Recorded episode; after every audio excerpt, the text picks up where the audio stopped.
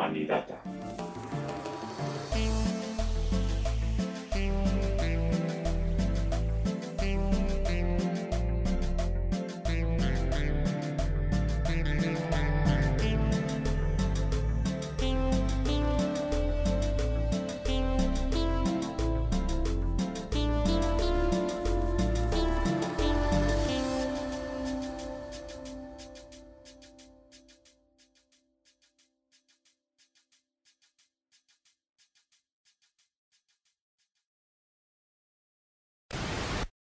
En la actualidad. En este momento.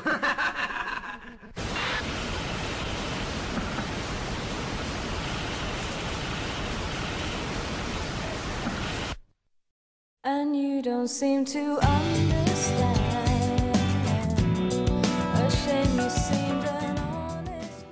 Hola, soy Carla. Bienvenidas y bienvenidos una vez más a Humanidata.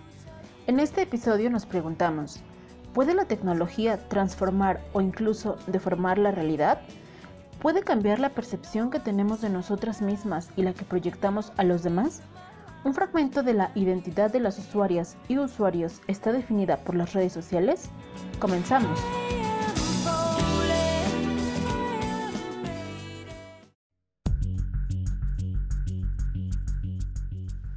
Serial Experiments Lane es una serie de animación japonesa de 13 episodios llamados Layers o capas en español, estrenada en 1998 por el estudio Triangle Staff y distribuida en ese entonces por Pioneer LCD. La serie cuenta la historia de Lane Iwakura, una tímida niña de 14 años que, en un principio, sin amigos ni conocimientos de computación, recibe un email de una compañera de otro grupo, Chisa, que recientemente se había suicidado. Esto detona en ella una nueva fascinación por el mundo del Internet, conocido en la serie como Wired. o Nexo en su versión en español. Durante el transcurso de la historia vemos una evolución evidente tanto en el desarrollo social de Lane como en sus habilidades de la informática. Sin embargo, en un punto, Lane se ve fragmentada, dando lugar a una Lane en la Wired con una personalidad diametralmente opuesta a la que vemos en el mundo real. La Lane en el mundo real cada vez se ve más y más inmersa en la tecnología, y la Lane de la Wired es extrovertida y arriesgada, sin miedo a la iniciativa y a la confrontación. La serie hace una amalgama de temas filosóficos, como el existencialismo, teológicos, como la existencia de un nuevo Dios, un Dios cibernético, psicológicos, como el inconsciente colectivo y el aparato psíquico, y literarios, como el ensayo teórico Cyberpunk Siberia de Douglas Rushkoff, y En busca del tiempo perdido de Marcel Proust, donde se hace alusión por primera vez en una serie animada a sus Magdalenas con T, que referencian las memorias olvidadas. Se muestra en un principio como un anime de horror psicológico que tiene como base la influencia física, psicológica y espiritual del Internet, por lo que, a final de cuentas, es una obra fundamentada en la corriente cyberpunk. Mientras que obras con una propuesta de acción deslumbrante como Matrix de los entonces hermanos Wachowski tratan temas similares como la relación del hombre y la máquina, lo que percibimos como realidad y la existencia de Dios, Serial Experiments Lane los aborda de una manera más desafiante y compleja un año antes del estreno de la primera película de la saga. Dark City de 1998 de Alex Proyas también plantea realidades alternas en las que los protagonistas son sometidos a las experiencias tecnológicas en contra de su voluntad. Por otro lado, en The 13th Floor, película estrenada en 1999 de Joseph Rosnack, Wally, película animada de 2008 de Andrew Stanton, o la más reciente Surrogates del 2009 de Jonathan Mostow, esas realidades falsas son utilizadas por los personajes para escapar de un mundo tangible y desolador. Al principio de la serie, la muerte es planteada como un paso a la evolución.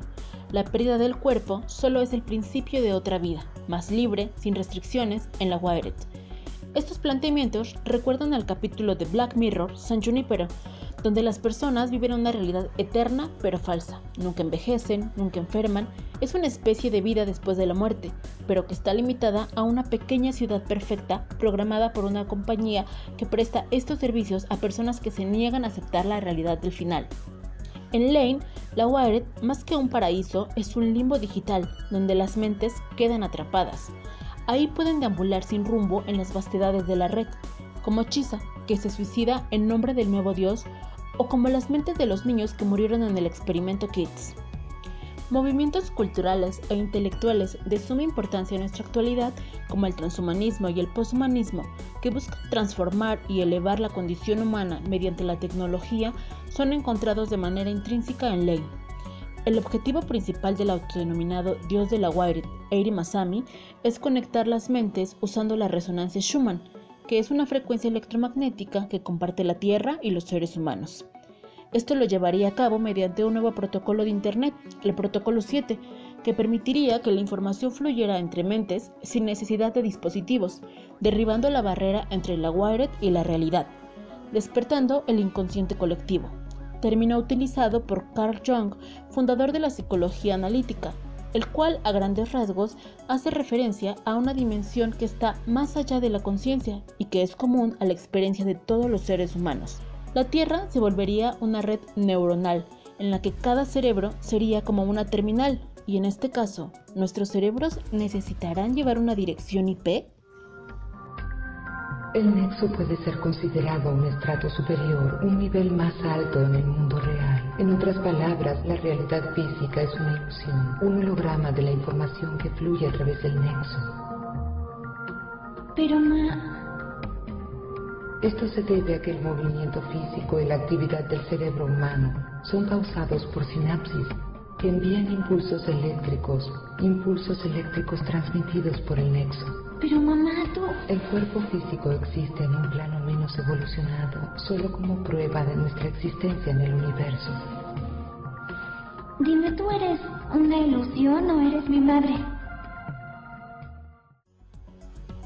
Aparte del inconsciente colectivo de Jung, otro de los conceptos de la psicología que pueden ser encontrados en Lane es el denominado aparato psíquico de Sigmund Freud, fundamental en su teoría del psicoanálisis, en el que plantea que la psique humana está dividida en el yo, el superyo y el ello.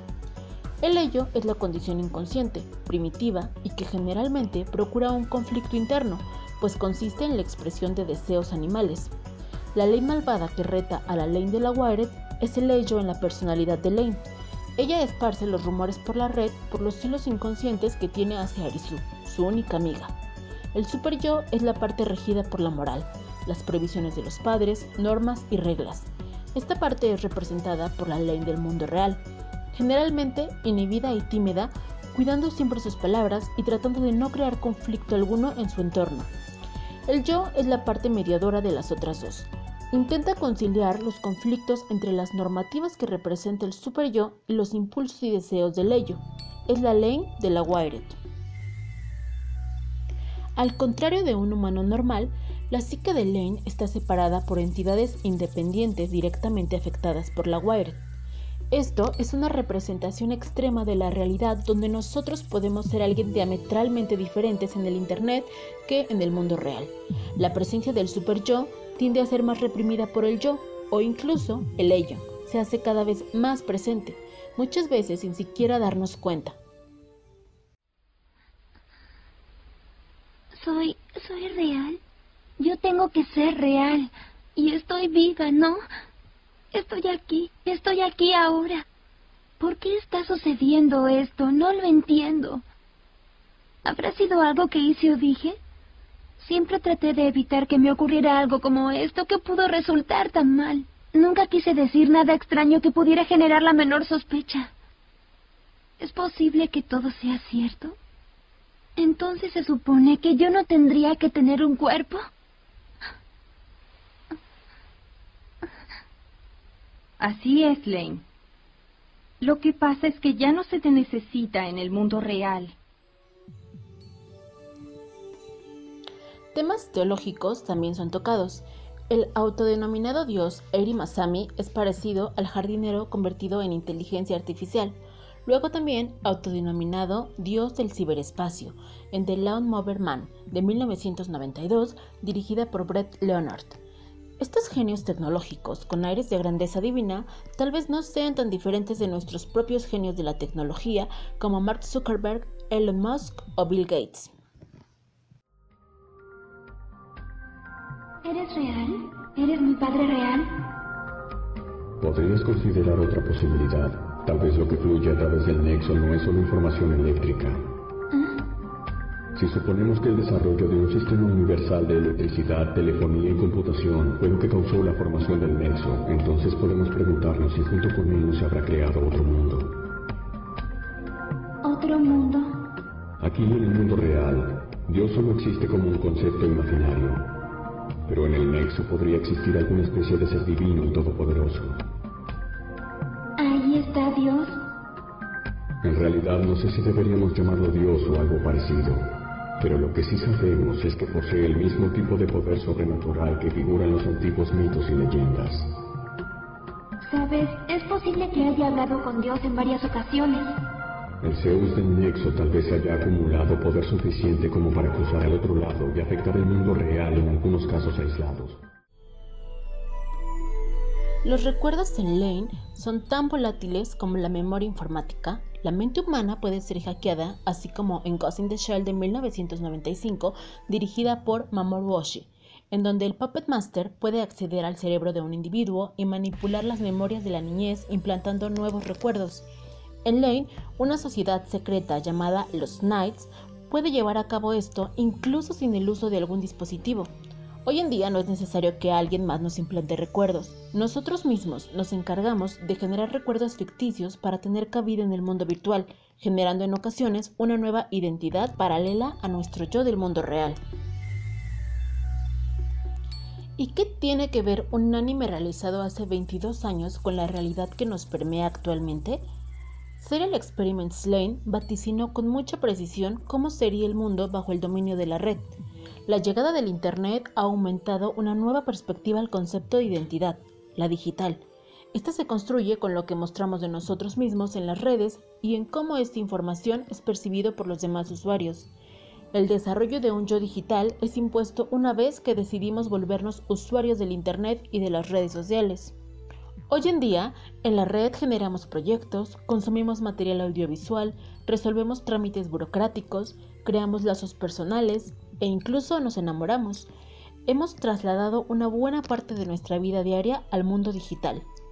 Este evitar las redes nos obliga a tener que manifestar nuestra identidad digital, lo cual se complejiza ya que ahora nuestras acciones, comportamientos y manifestaciones son capaces de llegar a cualquier usuario que esté conectado a la red y quizás afectarle de alguna manera. Es evidente que vivimos en la era de la información y que, además, apenas estamos descubriendo el impacto real que genera un meme o un post en Facebook, una fotografía en Instagram, una noticia generada en Twitter, incluso un like puede tornarse problemático. Todos estos cuestionamientos y muchos más fueron abordados en este anime que surgió hace casi un cuarto de siglo, de manera visionaria y adelantada a su época. No ven Lane, se las recomiendo ampliamente. Será muy interesante que le den sus propias interpretaciones y que se rompan la cabeza tratando de entenderla. Así como en su momento yo también lo padecí y disfruté. Es un poco difícil encontrarla, pero estoy segura que si buscan un poco en YouTube y Facebook, seguro tienen suerte. Les animo a que sigan escuchando nuestros próximos episodios y sigan nuestras redes sociales. Estamos en Facebook como Licenciatura en Humanidades, en Producción de Imágenes y en Instagram como Hippie. Esto fue Humanidad.